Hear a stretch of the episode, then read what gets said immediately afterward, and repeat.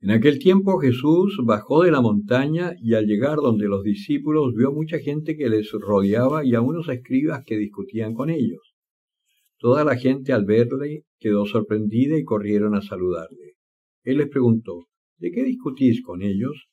Uno de entre la gente le respondió, Maestro, te he traído a mi hijo que tiene un espíritu mudo y donde quiera que se apodera de él de arriba le hace echar espumarajos, rechinar de dientes y lo deja rígido.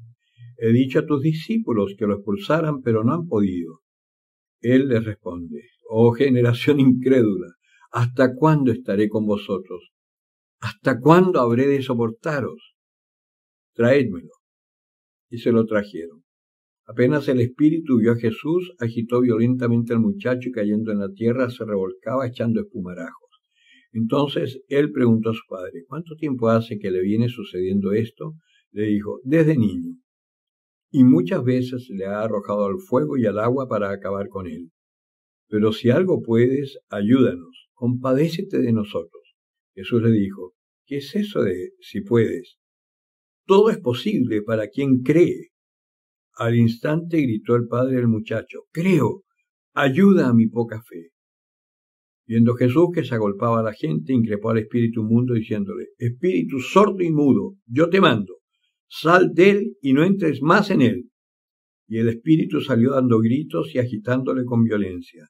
El muchacho quedó como muerto, hasta el punto de que muchos decían que había muerto.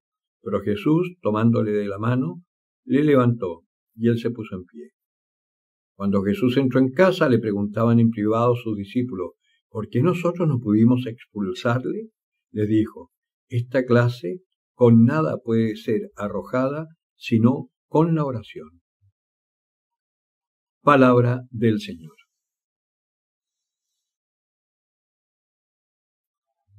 Toda la semana pasada estuvimos viendo lecturas que hablaban de la necesidad de tener fe pero una fe madura, una fe que nace del conocimiento de las escrituras y de la confianza que podamos tener en Dios. Y para tener esa confianza en Dios es fundamental que el Espíritu Santo selle en nuestro corazón aquello que hemos leído y visto. Vale decir, no vas a tener una fe adulta con solo aprenderte de memoria la Biblia. La fe te la tiene que dar el Señor con la oración. Precisamente al terminar este Evangelio, el Señor dice, estos demonios salen solo con oración. Yo les insisto constantemente la necesidad de la oración. Por algo tenemos el oficio divino los cristianos. El oficio divino que es el oficio de rezar por el mundo. Si tuviésemos fe, esta fe que mueve montañas, podríamos efectivamente sanar muchos espíritus atormentados. Hoy hay muchos espíritus atormentados.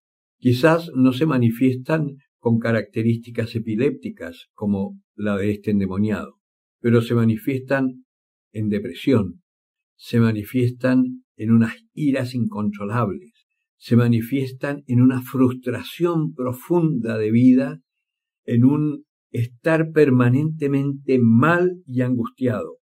Y de eso estamos rodeados.